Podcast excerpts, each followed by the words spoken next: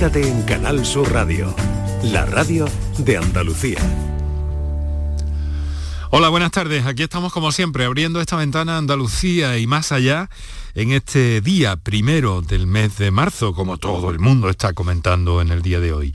Día fresco donde los haya y temperaturas que van a seguir Em, que van a seguir así durante al menos unas, unas jornadas más, con valores más bien bajitos, al menos hasta mediados de la próxima semana, en el que las mínimas serán un poquillo más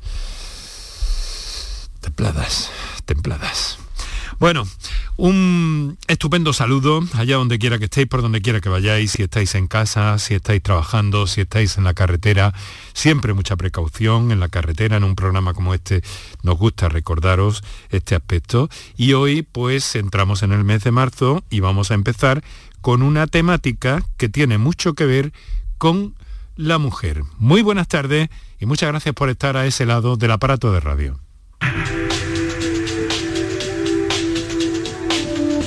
Canal Sur Radio te cuida. Por tu salud. Por tu salud con Enrique Jesús Moreno. Pues en concreto vamos a hablar de algo que ha sorprendido a los participantes, tanto eh, pacientes como, como médicos, como profesionales y especialistas, cuando se ha desarrollado hace unas jornadas eh, lo que se conoce como eh, Diabetes Experience Day, que bueno, que es una reunión anual eh, en la que muchas personas desde el ámbito médico, desde el ámbito sanitario, desde el ámbito de los pacientes también, pues participan y salen a relucir datos muy interesantes como este que nos hemos encontrado y que vamos a llevar hoy a la antena del programa con los teléfonos abiertos para cualquier duda que queráis plantear como siempre. Fijaos, eh, se ha hecho una encuesta y un 90% de las mujeres con diabetes dicen que nunca han hablado con su profesional sanitario del impacto eh, en su sexualidad de la diabetes.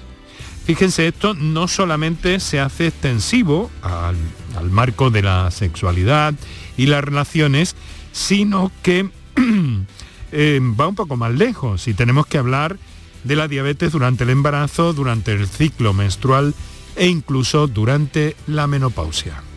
Para contactar con nosotros puedes hacerlo llamando al 95 50 56 202 y al 95 50 56 222 o enviarnos una nota de voz por WhatsApp al 616 135 135 por tu salud en Canal Sur Radio.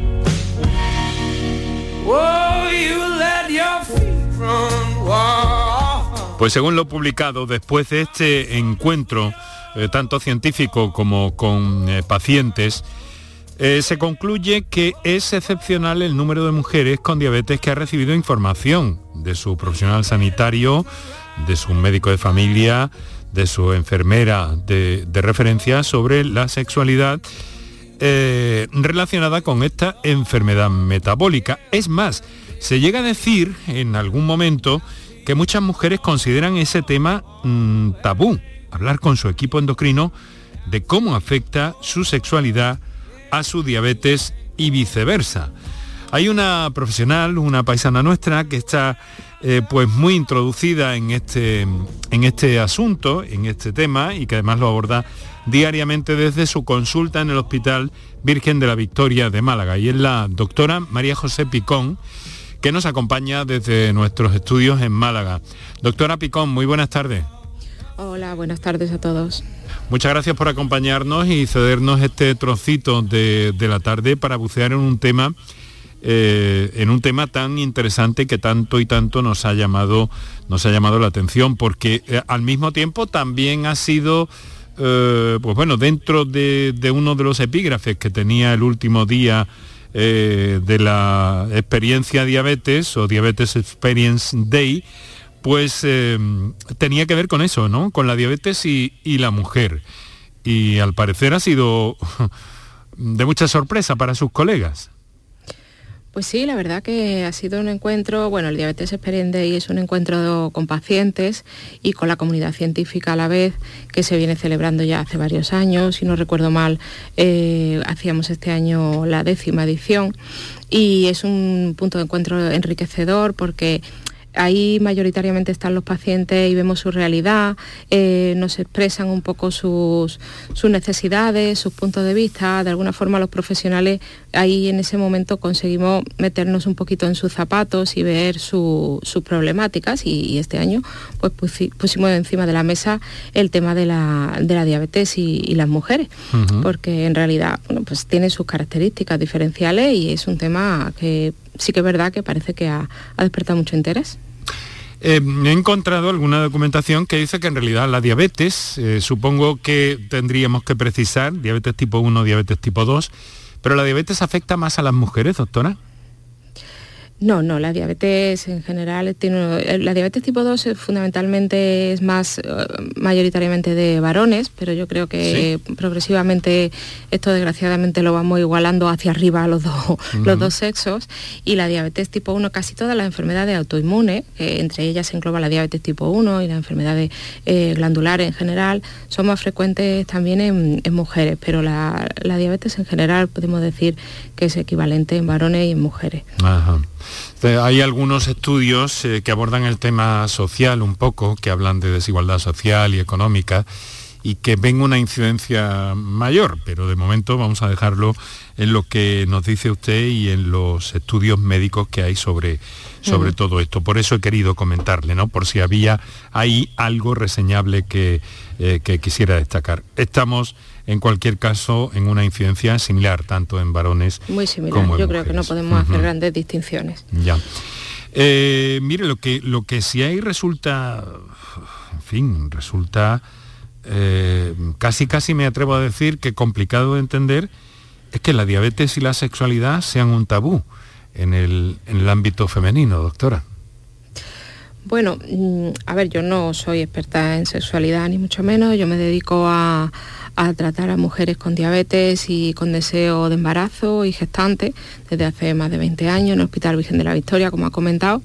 Y, bueno, pues es que hay muchos temas que las mujeres no ponemos encima de la mesa cuando vamos a la consulta, entre ellos, por ejemplo, la sexualidad y, es verdad que los profesionales pues no preguntamos que, si tienen relaciones sexuales satisfactorias o si tienen, se ven afectados o no, porque nos centramos casi siempre en problemas como más mm, que consideramos más metabólicos, digamos, ¿vale? Nos centramos mucho en el control glucémico, nos centramos mucho en que esté, su diabetes esté bien controlada, pero nos cuesta a veces a los profesionales abarcar esa esfera que afecta a la calidad de vida de la persona.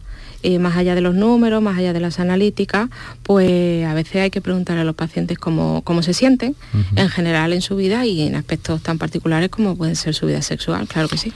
Claro, incluso en el ámbito del embarazo parece que se, repite un poco este, este problema, esta situación. Eh, y, es por un poco porque, eh, ¿por qué considera usted que, no hay esta eh, inquietud entre las mujeres? Es decir, a la hora de planificar un embarazo, a la hora de, en fin, de dar un paso tan importante como este, mencionar la diabetes mm, parece fundamental, debe ser de oficio, ¿no? Claro, totalmente. Esto es una esto es una cosa que nos preocupa a todos los profesionales que, nos movemos en el ámbito del embarazo y la diabetes. Eh, probablemente de las, cosas nunca hay una sola causa, siempre son multifactoriales. Eh, por parte de los profesionales, obviamente, eh, cualquier visita que haga una mujer a una consulta médica o, con su educador o quien sea, eh, y que sea una mujer en edad fértil, no se nos debe nunca olvidar recordarle que antes de quedarse embarazada hay que programar ese embarazo adecuadamente y hay que prepararse.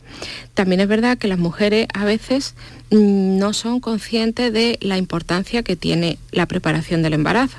Una preparación del embarazo buena, mm, previa a la gestación, porque no se trata del día que haces el té de embarazo hacer las cosas perfectas.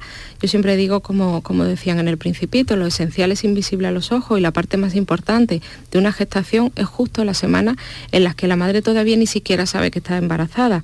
En ese momento el embrión es muy frágil y, y una diabetes mal controlada le afecta de una forma mm, importante. Entonces, hay que recordar siempre que toda mujer con una diabetes debe preparar su gestación, debe planificar un embarazo como cualquier mujer en el seno de su pareja, de su familia, pero debe consultar con su equipo médico si está en una situación adecuada para el embarazo. Y esto me vale para la diabetes tipo 1 y especialmente para la diabetes tipo 2, porque la diabetes tipo 2 parece que es un poco menos importante y es una patología y es una diabetes que puede afectar al embarazo tanto o más como la tipo 1.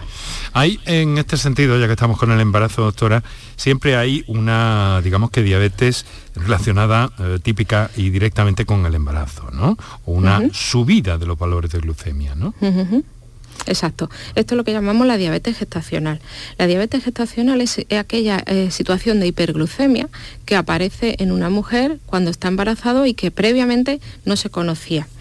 La diabetes gestacional es un, es un abanico amplio de posibilidades, porque estamos hablando de mujeres jóvenes, pero en edad fértil, mm. que se diagnostican de esta diabetes durante el embarazo, pero que es posible que esta diabetes ya la tuvieran antes de estar embarazadas. Entonces, a veces esas diabetes no son tan gestacionales como pensamos, sino son previas y preconcepcionales. Luego tenemos la diabetes gestacional eh, clásica, que es una situación de sobrecarga metabólica para el organismo, que la mujer, por las razones que sea, que generalmente son tener una serie de factores de riesgo, que si queréis ahora lo comentamos, eh, va a desarrollar una hiperglucemia. El embarazo supone una situación eh, estresante metabólicamente hablando y el organismo tiene que responder adecuadamente con niveles de glucosa buenos para desarrollar una buena, un buen flujo de alimento hacia el bebé y que la madre no se quede con toda esa glucosa. Sin embargo, la diabetes gestacional implica eso, que eh, la madre no es capaz de defenderse de esa situación metabólica. Es una diabetes que la mayoría de las veces, tras la gestación, va a revertir, va a revertir, pero súper importante, esas mujeres que han tenido diabetes gestacional durante sus embarazos son unas mujeres de riesgo de ser o de tener diabetes tipo 2 en el futuro por favor, cuidémonos cuando hemos tenido ese antecedente. Eh, la diabetes tipo 2, en el caso de las mujeres, puede, puede, aparecer, doctora, en cualquier momento de la vida igualmente, ¿no? Claro, la diabetes tipo 2 eh, es una diabetes que no tiene edad, como ninguna diabetes. Hay, hay una distinción clásica que la diabetes tipo 1 es la de los niños, la de mm. los jóvenes, la de la gente delgada, y la tipo 2 es la de las personas mayores, eso ya hace mucho tiempo que, se mezcló un poco esos conceptos porque la diabetes tipo 1 ocurre en personas mayores, incluso bueno, pues con obesidad, porque la obesidad es una epidemia también que nos está pasando por encima, y la diabetes tipo 2, pues con esos factores de riesgo, fundamentalmente, como digo, la obesidad puede aparecer en edades precoces y desgraciadamente se está viendo también en niños. Entonces, eh, ¿qué ocurre si una mujer tiene una diabetes tipo 2 diagnosticada, controlada y decide, eh, decide eh, o planifica un embarazo? Doctora, ¿qué, debe tener en cuenta o qué debe hacer lo primero de todo? Porque, claro, imposible no es, aunque muchas veces se piensa que puede haber riesgo, que puede haber... Explíquenos un poco todo esto, por favor. Yo a mí me gustaría transmitir un mensaje de positividad. Nosotros, los profesionales que, atendemos en el embarazo, estamos aquí para ayudar a las madres a hacerlo, a ser madres, a tener embarazos saludables y a tener niños sanos. Ahora bien, hay que, hay que tener una, serie de medidas. Una mujer que tiene una diabetes tipo 2, habitualmente pues está haciendo sus revisiones en su centro de salud, con su médico de atención primaria, con su educador, pero lo más probable es que, mm, aunque la diabetes la tenga bien controlada, esté tomando fármacos cuyo uso no está autorizado para, la gestación. Entonces, la mujer puede pensar que está bien controlada, pero que esos fármacos no los puede tomar durante el embarazo y hay que retirarlos y sustituirlos por otros que sean seguros. También, eh, eh, no solo en fármacos para diabetes, también hablo de fármacos para la hipertensión, para el colesterol, etc. Hay que revisar a fondo todo el tratamiento que tiene eh, esa mujer hay que cambiarlo por un tratamiento adecuado para su uso en el embarazo y si la mujer tiene mm, ciertos años de evolución de la diabetes, a partir de los cinco años de evolución de la diabetes, hay que revisar si esa diabetes está causando algún tipo de problema eh, a, nivel de, por ejemplo, de ocular, a nivel renal, es decir, hay que hacerse un chequeo completo de complicaciones crónicas que llamamos nosotros. Eso hay que tenerlo hecho, hay que revisar medicación. Hay que, y por supuesto un control metabólico adecuado. O sea que entonces eh, me dice, lo digo porque acabo de recibir una pregunta por vía, vía textual, eh, doctora. Buenas tardes. muchas gracias por el programa, nos indica Antonia y nos pregunta, ¿una mujer con diabetes puede seguir con sus medicamentos si se queda embarazada? Prácticamente la pregunta nos ha llegado simultáneamente a que usted la contestaba, pero a lo mejor conviene que, la, que la mm, subrayemos un poquito más, ¿no? A día de hoy, el tratamiento de elección para, una diabetes a lo largo del embarazo es fundamentalmente y básicamente la insulina. ¿vale? Es un fármaco que ya sabemos que es un fármaco antipático, no nos gusta, pero es un fármaco que ha salvado muchas vidas y, que, y que la insulina es el fármaco que es seguro para el bebé porque no pasa la placenta. Tenemos algún otro fármaco antidiabético, como puede ser la metformina, que también en determinadas circunstancias lo podemos usar durante la gestación y es un fármaco bastante eh, que tiene bastantes datos de seguridad. Ahora día de hoy en ficha técnica no está aprobado su uso para la gestación y lo dejamos para segundo escalón y en algunas circunstancias. Pero el tratamiento es insulínico. ¿Insulina eh, tanto para diabetes 1 como para 2? Imagino que no, ¿no? Sí. Sí, sí, sí, sí, La diabetes tipo 1 hay que tratarla siempre, siempre, siempre con insulina. Con insulina. Y la 2 no necesariamente. Y la 2, la inmensa mayoría de las veces no se trata con insulina, salvo en determinadas circunstancias como pueda ser es una gestación. Bien, bien, bien. O sea que se va. Lo que hay en el embarazo es una, una especie de compensación, lo que intentan ustedes buscar, una especie de equilibrio, ¿no? Con estos medicamentos no perjudicar al feto y mantener los niveles de, de la señora en, buen estado, ¿no? Claro, pretendemos siempre los niveles de glucosa más cercanos a la normalidad posible. Sabemos que la diabetes no la podemos borrar, pero lo más cercano a la normalidad. Hay ese momento de la vida, ¿no? Que es probablemente, bueno, hemos, hemos dado lectura a esta nota, quiero recordar a los oyentes que tienen, si te parece lo recordamos, Paco, si eres tan amable, las líneas abiertas para intervenir en el programa. Hoy hablamos de diabetes y mujer. Para contactar con nosotros puedes hacerlo llamando al 95 50 56 202 y al 95 50 56 222 o enviarnos una nota de voz por WhatsApp al 616 135 135 por tu salud en Canal Sur Radio.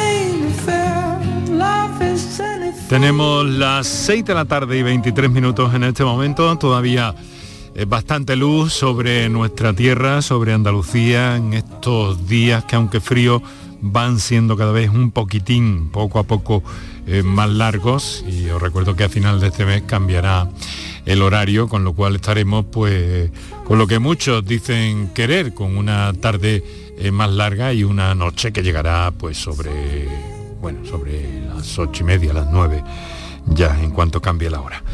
Eh, estamos hablando de diabetes y mujer, lo estamos haciendo con la doctora María José Picón, endocrina, en el Hospital Virgen de la Victoria, en Málaga, nos acompaña desde nuestro estudio en la ciudad. Y eh, centrados que hemos estado hasta ahora, doctora, un poco en el ámbito del embarazo, ¿no? Que, que yo considero, que me parece especialmente sensible de alguna manera, ¿no? Pero sobre todo hay otros momentos en la vida de la mujer, durante todo el ciclo menstrual y durante la menopausia, que también es importante eh, considerar este aspecto. Yo cuando he visto este, este documento, ¿no? publicado después de, después de, la eh, Diabetes Experience Day, eh, pues me llama un poco la atención, ¿no? Porque ¿usted cree que están correctamente diagnosticadas o las mujeres en, diabetes o hay cierto infradiagnóstico? No sé si maneja algunos datos o han salido eh, estos días de atrás con motivo de, de esa jornada. Doctora, ¿hay infradiagnóstico de la diabetes en mujeres? Bueno, yo los datos no los tengo porque obviamente uno no tiene datos de lo que no está diagnosticado. Eh, sí que es verdad que la diabetes sí, pero siempre, Hombre, se lo pregunto porque a veces manejan ustedes eh, determinadas eh, proyecciones o determinadas impresiones que mm. cotejan entre colegas y eso también tiene un valor, por eso se lo he preguntado. sí que da la sensación de que eh, más que estar más infradiagnosticada, eh, sí que es posible que las mujeres con diabetes tarden más en llegar al diagnóstico, por, múltiples razones, porque a veces las mujeres no consultamos, porque nos olvidamos y somos en ese rol también de cuidadoras que a veces eh, de forma excesiva asumimos. es más difícil que, que consultemos. La verdad es que eso sí que puede ser retrasar un poco el diagnóstico, sobre todo de la diabetes tipo 2. Mm. Y ahí mm, me vas a permitir que vuelva una de cada dos mujeres que ha tenido diabetes gestacional durante sus embarazos, al cabo de 10 años, va a tener una diabetes tipo 2. Entonces, ahí las mujeres tenemos una ventaja. El embarazo nos ha permitido encendernos una lucecita roja que nos está diciendo que somos de riesgo. No dejemos pasar ese aviso y, persigamos esa diabetes cuidemos eh, el estilo de vida para que esa diabetes o no aparezca o aparezca lo más tarde en la vida. Eh, hay que hacerse revisiones anuales, cada dos años como mínimo, pero las revisiones, los análisis no son lo que curan, no son lo que mejoran.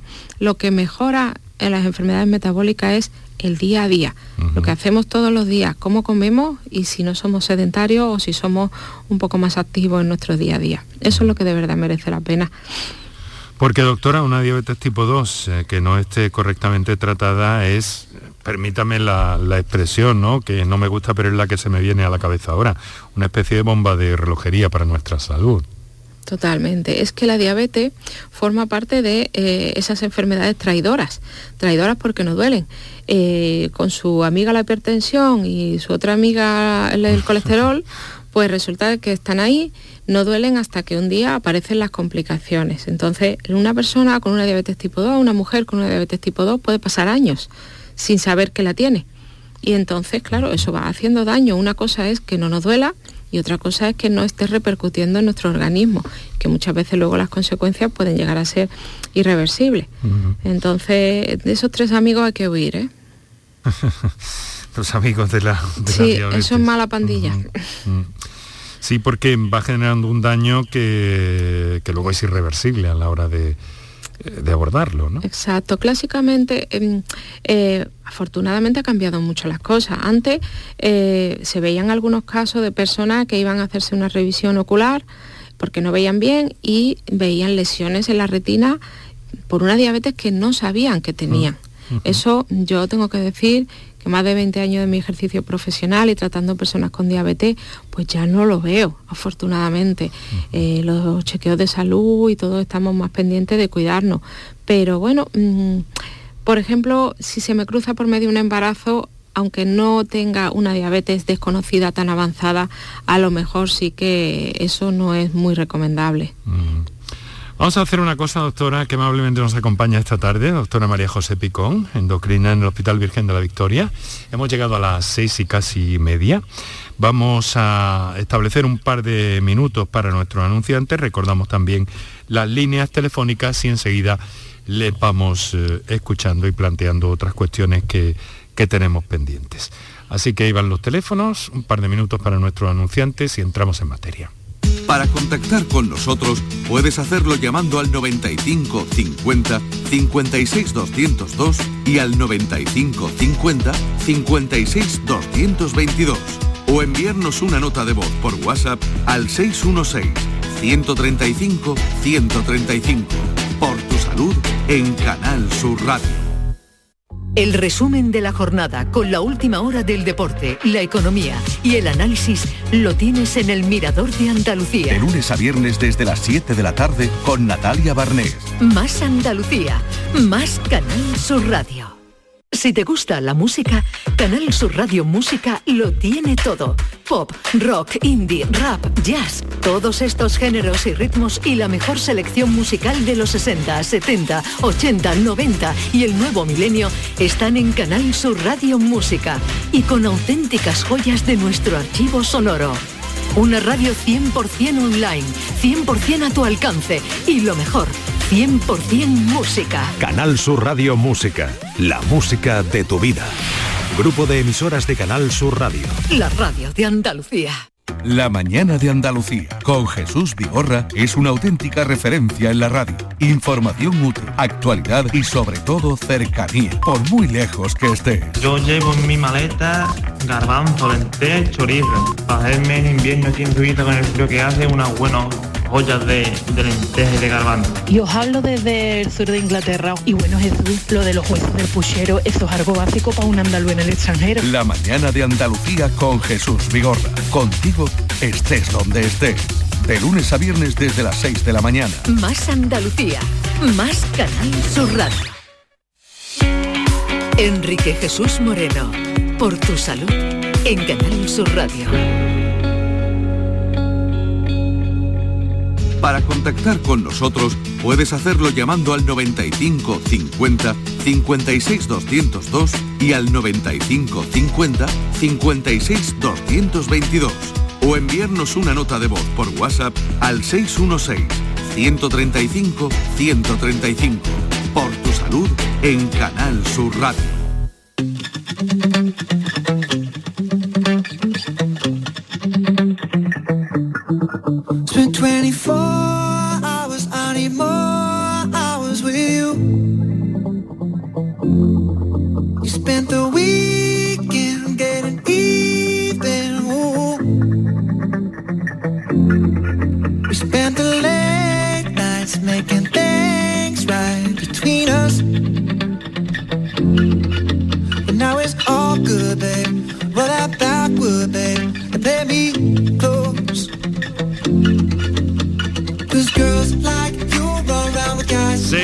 6 y casi 32 minutos en este momento con nuestro saludo a todos aquellos que estáis ahí a ese lado del aparato de radio en el directo convencional de la misma. También nos acordamos de los que escucháis este programa en la madrugada, en la redifusión del mismo, y a quienes escucháis la plataforma Canal Sur Más o canalsur.es, además de recomendaros especialmente la aplicación de Canal Sur Radio para tener acceso a cualquier programa, cualquier contenido eh, de esta marca a la hora y en el sitio que os apetezca, sin más limitaciones que eh, llevar esa aplicación y unos auriculares o en el altavoz del, del teléfono.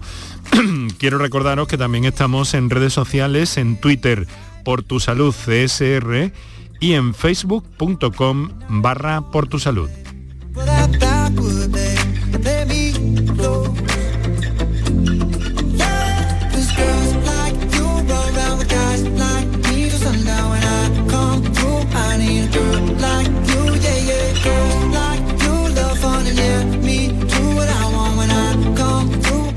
Propósito de la mujer y la diabetes, eh, con ese eh, titular que hemos empezado, fruto de la reunión de la última edición del Diabetes Experience Day, en el sentido de que un 90% de las mujeres con diabetes nunca habían hablado con su profesional sanitario del impacto eh, de la enfermedad en su sexualidad y viceversa y en determinados momentos de la vida. Hemos repasado ampliamente el tema del embarazo. Yo no sé, doctora, si convendría un poco insistir en la parte del ciclo menstrual, eh, las incidencias que se pueden crear, si es así, cuando se detecta una diabetes, cuando se diagnostica una diabetes. Bueno, sí, la verdad es Tiene que influencia. mm, muchísima, muchísima. El ciclo menstrual es un- una circunstancia oscilante en cuanto a las necesidades de insulina. Entonces, una mujer que tiene diabetes, especialmente esto lo perciben las mujeres con diabetes tipo 1 en mayor medida, porque son diabetes más inestables todavía que la diabetes tipo 2 desde el punto de vista de la glucosa. Entonces, eh, el ciclo menstrual, así eh, de forma rápida, se divide en dos grandes etapas. La primera etapa, que es la fase folicular, y la segunda etapa que es la fase lútea. En la segunda etapa suben unas hormonas que son los gestágenos, que son hormonas contrarias a la insulina. Entonces, eh, es frecuente, hasta el 70-75% de las mujeres te, relatan que en la segunda fase del ciclo notan que su glucosa está más alta y el día que tienen la menstruación eh, han ido subiendo las dosis de insulina de forma que el día que tienen la menstruación, como digo, tienen tendencia a la hipoglucemia. Entonces, esto es importante hablarlo en consulta, porque esto, eh, poquito a poquito, eh, ciclo a ciclo, va deteriorando el control metabólico de las mujeres si no lo tenemos en cuenta y no lo hablamos y no lo ajustamos en la terapia de todos los días. Y entonces, claro, la paciente cuando viene a la consulta tenemos tantas cosas de que hablar y tenemos tanta burocracia que hacer que al final se nos olvida a veces cosas como esta, por ejemplo, el ciclo menstrual. Em, es en el entorno de que muchos de sus colegas y muchas sociedades científicas, asociaciones, están hablando de, la necesidad de una educación diabetológica, ¿no? Porque lo cierto es que la enfermedad va, eh, va subiendo. Sí, sí, efectivamente. Educación la diabetológica. Educación diabetológica, mm, clásicamente se ha dicho que la educación diabetológica no es parte del tratamiento de la diabetes, sino que es el tratamiento de la diabetes. A día de hoy, eh, lo mejor que podemos hacer para una persona con diabetes es enseñarle a manejar su diabetes. Eh, al margen de, tratamientos los más modernos que haya y las últimas novedades, es saber conocer bien una enfermedad que es una enfermedad que oscila mucho los niveles de glucosa y que tiene que saber manejar porque todo lo que hace a lo largo del día influye en sus niveles de glucosa. Entonces una persona con diabetes toma muchísimas decisiones a lo largo del día. Para que os hagáis un poco la idea, los que no, no, la tenemos, claro. Eh, una persona con diabetes se levanta por la mañana, chequea su glucosa, se pone delante del desayuno, estima la cantidad de hidratos de carbono que tiene delante, decide la cantidad de insulina que se tiene que poner para esos hidratos, se la pone, a la hora y media se mide otra vez la glucosa, comprueba si ha acertado con la dosis de insulina, se va al trabajo, igual se va al gimnasio, hace ejercicio, le da una bajada de glucosa, llega la hora de comer y vuelve a tener el mismo proceso de chequear, calcular, es decir, y así todos los días de su vida, más el ciclo menstrual, más el deseo de ser madre. Entonces, a esto hay que enseñar a los pacientes a manejarlo, porque es de una complejidad extrema. El educador es más importante que el endocrino. Claro, ayudar a eso. En la diabetes tipo 2 imagino que también todo esto es necesario, aunque son otras circunstancias son dos enfermedades que se llaman igual, pero que en realidad, bueno, se ustedes dirán, se parecen poco, ¿no? Lo reconocen ustedes mismos los endocrinos de alguna forma, ¿no? Y en cuanto al abordaje y en cuanto a las manifestaciones que puedan tener, desde luego, ¿no? Eh, pero, pero claro, es ahí que, que cuando tenemos que saber, y por eso en este programa, doctora, eh, todo lo que vemos sobre diabetes lo traemos porque estamos comprometidos, de alguna forma también tiene una incidencia sobre la obesidad, tiene una incidencia sobre el resto de muchas otras em, patologías que pueden aparecer a partir de una diabetes, sobre todo cuando se junta con esas amigas que, que usted mencionaba hace, hace unos instantes. ¿no? Le voy a trasladar una, una pregunta que nos llega también vía escrita. Eh, quiero recordar a los oyentes que para las notas de voz tienen el 616-135-135 y si quieren intervenir en directo tienen el 955-056-202 o 955-056-222. Vamos a ver. Eh, Ana desde Granada. Eh, estoy escuchando a la doctora y me pregunto si podría tomar anticonceptivos orales si tomo medicación para la diabetes tipo 2. Bueno, eso es una gran pregunta, ¿eh? Mm, por supuesto. No solamente debe, sino puede, sino que debe, si no desea quedarse embarazada y no tener una sorpresa y no tener un, embarazo eh, no programado. Los anticonceptivos actuales eh, había una concepción también antigua, es que la diabetes está rodeada de, de mucho bulo De y de mucho bulo, mucho, ¿no? sí, Mm. muchísimo. Eh, el- la mujer con diabetes no puede tomar anticonceptivos, para nada. Los anticonceptivos actuales tienen una dosis de estrógeno muy bajita y no tiene, una mujer con diabetes puede tomar y debe tomar su anticonceptivo para evitar un embarazo no deseado. El, el método anticonceptivo que así desee y que lo, con concuerde en su consulta de planificación familiar. Cualquier método es adecuado y el hormonal también, por supuesto. Doctora, pues ya queda aclarada esa, esa duda que nos planteaba esta, esta oyente.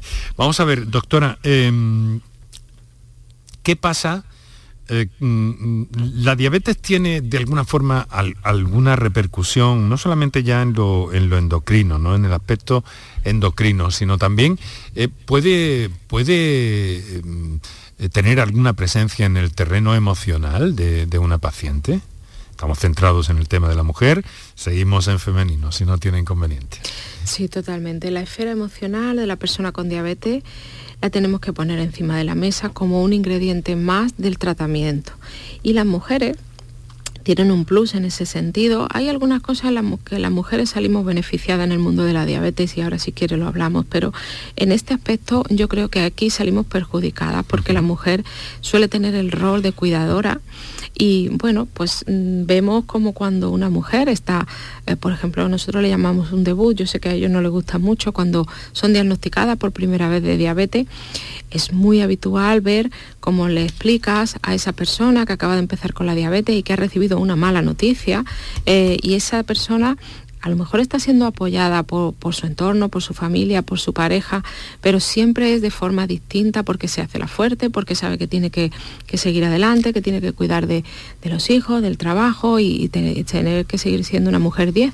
Sin embargo, cuando, cuando debuta un varón es un poco diferente y se hace más cargo también eh, el entorno de, de llevar, de ayudarle a llevar la diabetes. Yo creo que la mujer, sobre todo al debut y en el seguimiento también, está un poquito más sola en ese aspecto porque se hace la fuerte. Que luego repercute en todo esto que estamos viendo y que se extrae de- de- del documento base del que hemos partido, eh, documento de prensa del resumen de esa jornada de la Diabetes Experience Day. ¿Cómo vio usted en ese encuentro a la señora sobre, sobre, este, sobre este aspecto, sobre el tema tabú, sobre el tema de no, de no consultar? ¿Qué percibió usted en ese encuentro, doctora? Bueno, a mí, a mí me llamó la atención una cosa, sobre todo, había cosas que a lo mejor porque una las trata todos los días, me parecían muy normales y me sorprendió mucho. eh, la, incluso hasta poca participación porque la- los asistentes estaban oyendo atentamente lo que allí se Sí, decía y yo pensaba que se decían cosas que eran sabidas y que eran conocidas Y por no era así, lo que estaban eran sorprendidos, ¿no? A mí me sorprendió muchísimo que, que cuando hablamos de ciclo menstrual, cuando hablamos de menopausia y cuando hablamos pues eh, de la maternidad en general, eh, eh, muchas mujeres no era la primera vez que se hablaba eh, así abiertamente del tema y ella decía bueno pues es que esto a mí me pasa es que esto yo no lo había pensado pero a lo mejor esto es así entonces me di cuenta de que hacía falta mucha más información de la que había. Claro, porque, porque lo importante, y si nos eh, si miramos atrás a lo que hemos comentado y a lo que están, lo que están eh, indagando y profundizando muchas eh, autoridades y también colegas suyos, el tema de la educación diabetológica, pues aquí es eh, fundamental y nos ha sorprendido muchísimo este aspecto. Vamos a ver, ha dicho usted antes beneficiadas. ¿A qué se refería exactamente? Cuéntenos. Bueno, pues, eh, por ejemplo, la mujer con diabetes, bueno, en general el paciente con diabetes tipo 1 Sí. ahora mismo tiene una oferta tecnológica para manejar su diabetes espectacular. Ahora mismo estamos utilizando dispositivos que le ayudan muchísimo en un manejo de la diabetes. Y estos, estos dispositivos, hablo de las bombas de insulina, hablo de sensores glucémicos, hablo de sistema integrado de infusión de insulina, de lo que popularmente se le llama páncreas artificial, que son todos sistemas espectaculares. Mm, Siempre eh, la mujer que programa embarazo ha sido una indicación prioritaria porque bueno, pues estamos hablando de, un tema muy frágil y muy sensible como es la gestación. Entonces, por ahí yo pienso que la mujer siempre ha sido un poquito más beneficiada porque se han puesto más bombas de insulina y se han puesto más tecnología. Siempre el embarazo era como, venga, y la primera indicación es la embarazada y, siempre entrábamos por ahí las mujeres con más facilidad. Y luego, mm, eh, yo animo a, las mujeres con diabetes a, programar sus embarazos y a, ser madre, porque además hay que pensar una cosa, que el periodo del embarazo y de la preparación del embarazo es un periodo en el que la mujer está especialmente bien controlada está con un control metabólico el mejor y el más óptimo que podemos obtener.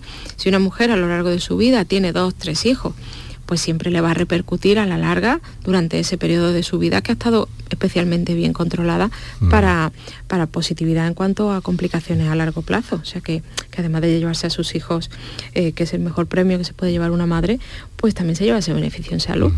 Hay documentos, eh, documentos magníficos eh, de fuentes científicas, como el caso de la Sociedad Española de, Sociedad Española de endocrinología y nutrición, donde hay documentos al alcance de cualquier persona, porque se pueden descargar fácilmente y que aportan también una información mm, veraz, una información seria, sin bulos, sobre objetivos e incluso recomendaciones. Estoy viendo aquí algo que me manda aquí, que son recomendaciones para embarazadas con diabetes gestacional, por ejemplo, ¿no?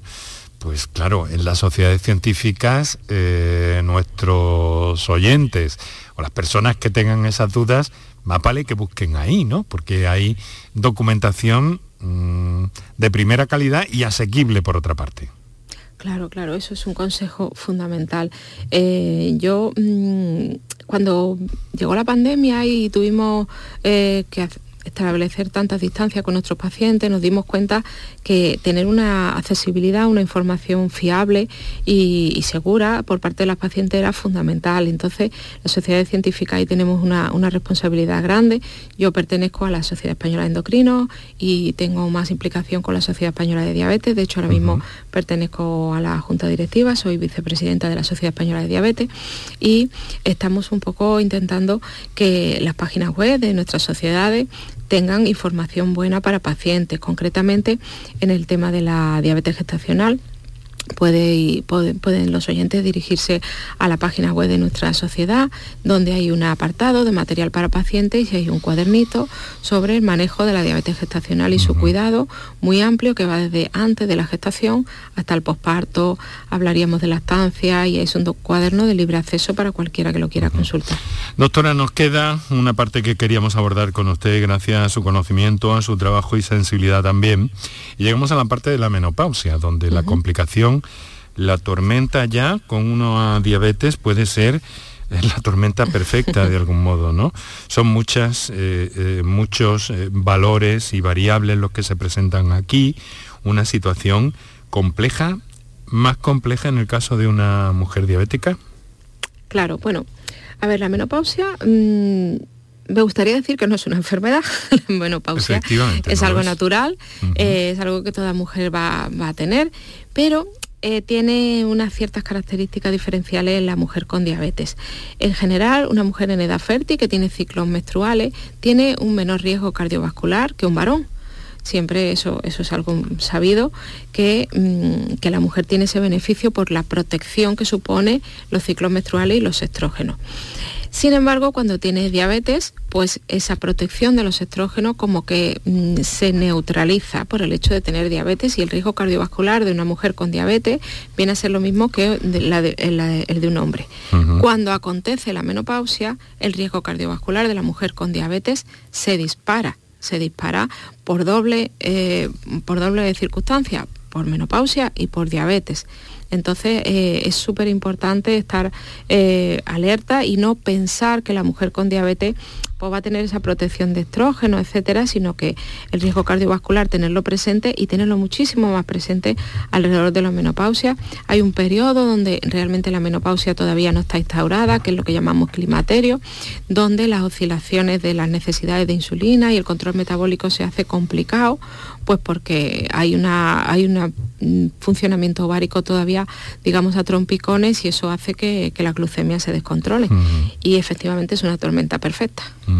Bueno, y aquí una última pregunta que le voy a reseñar, aunque prácticamente lo hemos dejado claro eh, creo que respondiendo con su respuesta a un texto que recibíamos también, en el sentido de cómo se detecta la, diabetes, pero si, mm, bueno, corríjame si me equivoco, doctora, pero habitualmente en las, eh, en las eh, analíticas convencionales eso va saliendo, ¿no? Y además es motivo de, de, es un parámetro que generalmente pide el médico de familia, ¿o me equivoco? Claro, es que mm, una, analítica sin una glucosa es imposible pensar. Una glucosa la pedimos siempre. El glucosa en ayunas por encima de 126 se considera diabetes y esa se repite en una segunda determinación y se confirma. Entonces eso es muy fácil de, determinar. Ojo, muy importante. Eh, muchas personas tienen a su alrededor eh, familiares con diabetes que tienen las maquinitas que llamamos nosotros de la, glucosa, el glucómetro. El glucómetro no nos sirve para diagnosticar diabetes en rangos de glucosa mm, bastante cercanos a la normalidad. Hombre, si una persona se mide una glucosa capilar por el, por el glucómetro de un familiar y le sale por encima de 200, pues evidentemente ahí hay una alta sospecha de diabetes. Pero la, diabetes se diagnostica con una analítica de sangre venosa. Específica y a través, de, a través del médico de familia. Sí. Efectivamente. Bueno, doctora, le quiero agradecer muchísimo que nos haya cedido esta parte de su tarde, este tiempo, para aclararnos todas estas cosas tan interesantes y por, em, por, por destacar también este aspecto, ¿no? De cierto eh, cierto bulo, cierto eh, tabú que hay en torno a la mujer, a las distintas etapas de la vida, el embarazo, eh, cómo afecta la menopausia, como nos acaba de reseñar, o en el momento de, los ciclos menstruales, como nos ha, nos ha ayudado a ver también. Le quiero agradecer mucho, digo, que, nos haya acompañado y pedirle que... Si me permite una última cosa que, no me gusta que se quede en el tintero. Adelante. La lactancia. No hemos hablado de lactancia. Una mujer con diabetes, si desea eh, amamantar a su bebé, lo puede hacer sin ningún tipo de problema, ¿vale? Que también es otro bulo que hay por ahí un poco de no, con diabetes no puede dar el pecho y tal, para nada. Pues la diabetes, doctora, de una forma u otra forma parte de un modo u otro, digo, forma parte de nuestro objetivo para aclarar en lo posible y rodearnos de especialistas como usted que nos ayudan a, comprender todo esto de, de, forma agradable en la tarde de la radio. Doctora María José Picón, endocrinóloga, Hospital Virgen de la Victoria es vicepresidenta de la Sociedad Española de Diabetes y miembro también de la Sociedad Española de Endocrinología y Nutrición, si he entendido bien, ¿no? Sí, correcto. Muy bien, pues muchísimas gracias y seguimos en contacto, si le parece. A vosotros, muchas gracias, buena tarde. A usted. Ahora llegamos a las eh, a nueve minutos que tenemos para las siete de la tarde. Vamos a dedicar un par de minutos a nuestros anunciantes y enseguida hablamos del herpes, del herpes zóster y de algunas cosas que debemos conocer. Medicina, prevención, calidad de vida. Por tu salud en Canal Sur Radio. Canal Sur Radio. Encuentros Carrusel Taurino. Canal Sur te invita a conocer este próximo jueves 2 de marzo grandes personalidades de la tauromaquia. ¿Por qué reaparece un torero? Descúbrelo a través de la charla con el diestro Manuel Jesús El Cid, que vuelve a los ruedos en este 2023. Encuentros Carrusel Taurino. Con Juan Ramón Romero. Desde las 8 de la tarde en el Teatro Fundación Cajasol. Entrada libre hasta completar aforo. Encuentros Carrusel Taurino. Con el patrocinio de la Fundación Cajasol. La canción de bienvenido es un clásico. En cuatro latas de los 60, un clasicazo. Vuelve el Salón del Vehículo Clásico Sevilla Classic Gas. Del 3 al 5 de marzo en Fibes te espera la mayor exposición de modelos históricos. Con compraventa entre particulares, recambios, exhibiciones, retrospectivas, clubes y mucho más. Sevilla Classic Gas del 3 al 5 de marzo en Fibes. Síguenos en redes sociales y sevillaclassicgas.com. Si necesitas recuperarte de una operación de cadera, rodilla o cualquier otro proceso médico, en Vallesol podemos ayudarte. Contamos con profesionales que te ayudarán a recuperarte más rápido y llevarán un estrecho seguimiento de tu evolución. Y todo ello sin desplazamientos innecesarios y por mucho menos de lo que imaginas. Infórmate en el 924 24 25 o en vallesol.es. Vallesol, la residencia que te mereces. HLA Santa Isabel pone a tu disposición la unidad de traumatología y ortopedia especializada en pediatría, columna, hombros y codo, muñeca y mano, cadera, rodilla, tobillo y pie. Con guardias localizadas las 24 horas y los últimos tratamientos en prótesis. Consúltanos en el 954-570004 o en Luis Montoto 100. HLA Santa Isabel, contigo cuando más nos necesitas. Enrique Jesús Moreno, por tu salud, en Canal Sur Radio.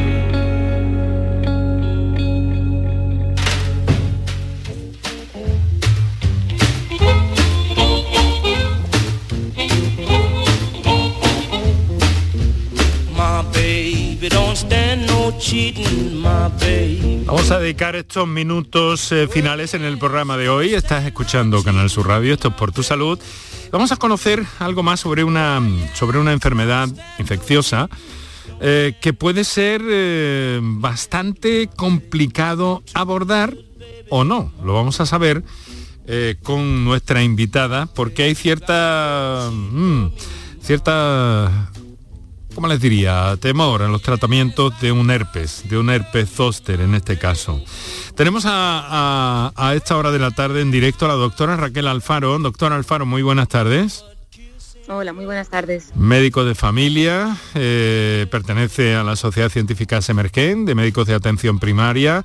Trabaja en el Centro de Salud La Milagrosa de Jerez de la Frontera, ¿verdad? Sí, es así. Y dentro de esa sociedad científica también es responsable del grupo de enfermedades infecciosas y vacunas. Queremos conocer más, doctora, a propósito del herpes zóster. ¿Nos puede escribir, nos puede contar en pocas palabras eh, qué es el herpes? Sí, claro, mira, el herpes zóster es una enfermedad que está causada por el virus varicela zóster. Es un virus que nos provoca dos enfermedades. Normalmente en la infancia, cuando somos pequeños, nos provoca la varicela y en la edad adulta provoca el herpes zóster.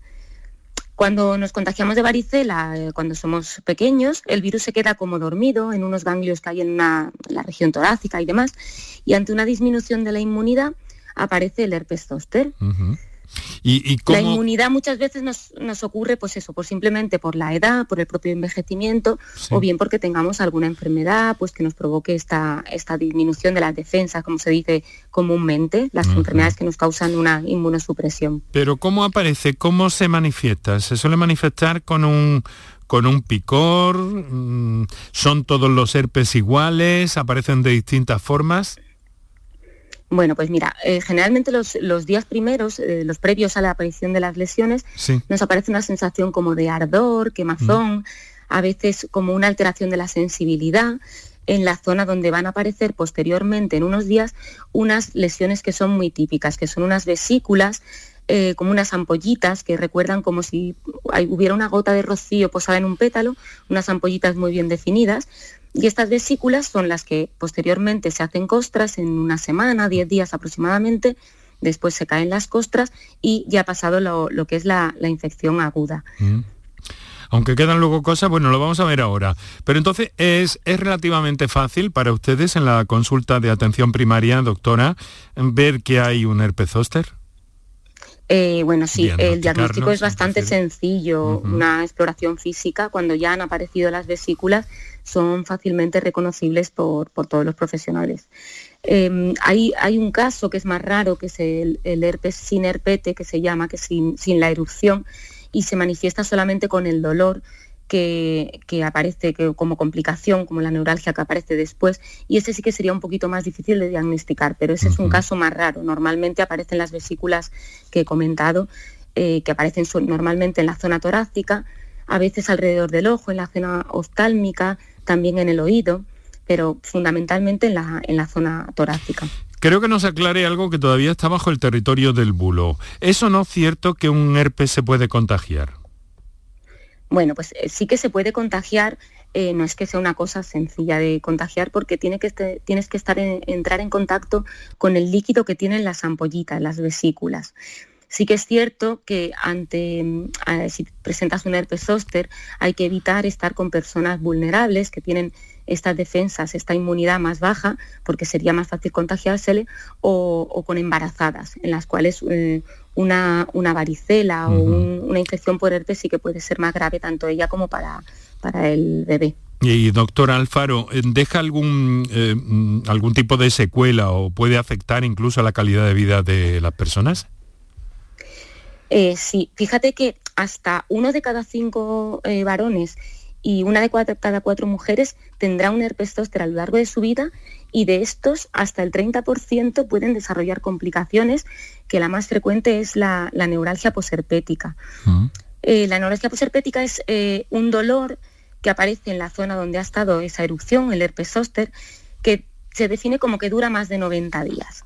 Eh, es, un, es, un, dolor que, suele ser incapacitante, mm. em, causa eh, mucha afectación de la calidad de vida y aparte tiene un tratamiento difícil y, poco agradecido.